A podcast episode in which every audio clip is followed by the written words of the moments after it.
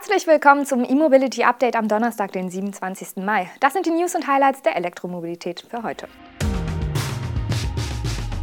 Batteriefertigung für BMW iX und i4 angelaufen. Seat nennt Preise für den Cupra Born, GM will Ultium-Fahrzeuge in China bauen, Audi e-tron und e-tron Sportback als Sonderedition und erste Elektrofähre in Kiel. BMW hat mit der Fertigung der Hochvolt-Batterien und Batteriemodule begonnen, die im iX und im i4 zum Einsatz kommen. Der Startschuss fiel im Kompetenzzentrum E-Antriebsproduktion in Dingolfing. Auch die Kapazität zur Produktion der E-Motoren am Standort wurde erhöht.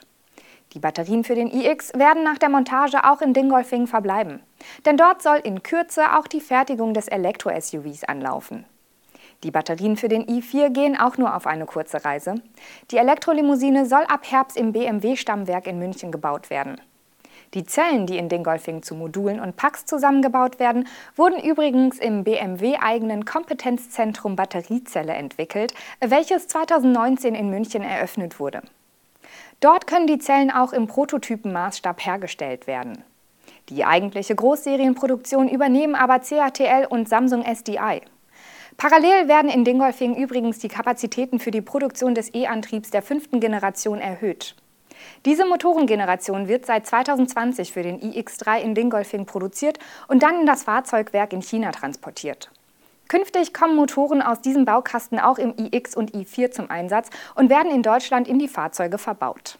Das Kompetenzzentrum E-Antriebsproduktion ist inzwischen 125.000 Quadratmeter groß. Über 1.400 Menschen sind dort aktuell tätig. Nur einen Tag nach der Premiere kann der Cupra Born in einigen Ländern bereits vorkonfiguriert werden. Damit sind auch die ersten Preise bekannt geworden. In Deutschland wird für den Cupra Born mit 110 kW Leistung und dem kleinen Akku mit 55 Kilowattstunden Bruttokapazität eine unverbindliche Preisempfehlung von 32.700 Euro genannt. In Kombination mit dem 150 kW Motor und der mittleren Batterie mit 62 kWh Bruttokapazität wird ein Basispreis von 36.770 Euro fällig. Das Modell mit mittlerem Akku und dem schwächeren Motor wird noch nicht angeboten. Auch für das Topmodell mit 77 kWh Akku gibt es Stand heute noch keine Preise. Bekannt ist allerdings, wofür Seat beim Cupra Born extra Geld verlangt. So kostet das schicke Aurora Blue 900 Euro Aufpreis. Alle anderen Metallic-Lackierungen kosten 600 Euro. Nur die Basisfarbe Vapor Grey ist inklusive.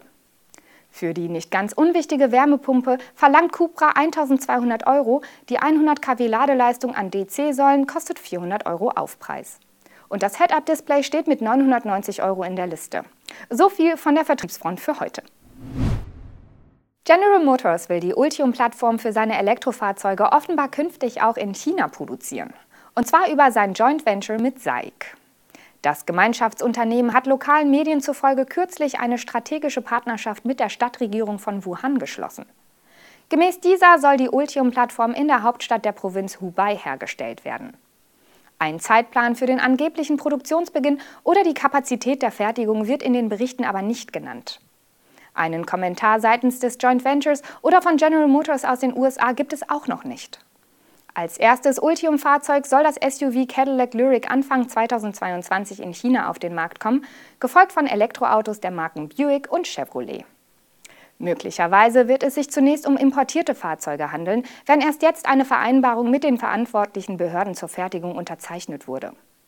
Der Lyric wird in den USA im GM-Werk Spring Hill im Bundesstaat Tennessee gefertigt. Wie es in dem Bericht weiter heißt, wollen GM und SAIC bis 2025 umgerechnet 6,4 Milliarden Euro unter anderem in die Elektrifizierung investieren.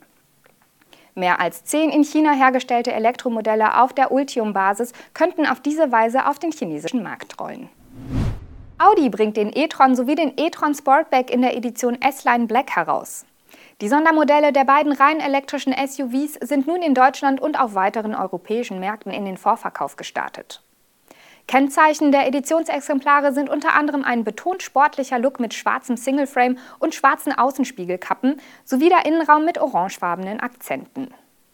Die schwarzen 21 Zoll Räder steuert Audi Sport hinzu. An den technischen Leistungsdaten ändert sich nichts.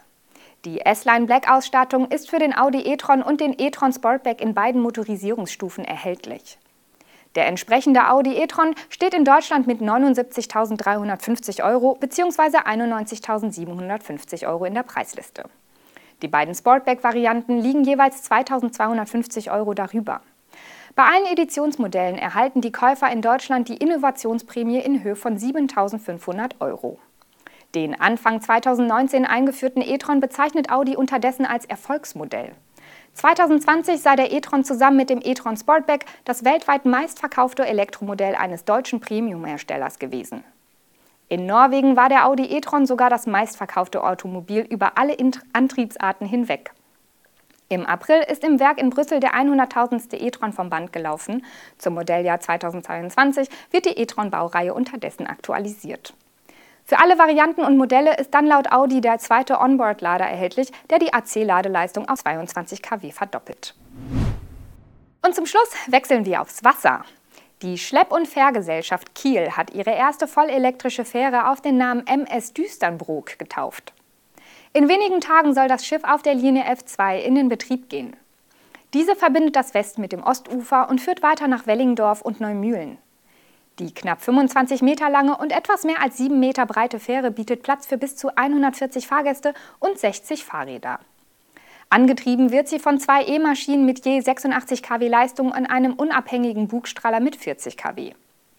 Mit einer Batteriekapazität von 819 Kilowattstunden und 20 Solarzellen an Bord soll die MS Düsternbrook eine Betriebszeit von rund 10 Stunden erreichen, ehe sie wieder aufgeladen werden muss.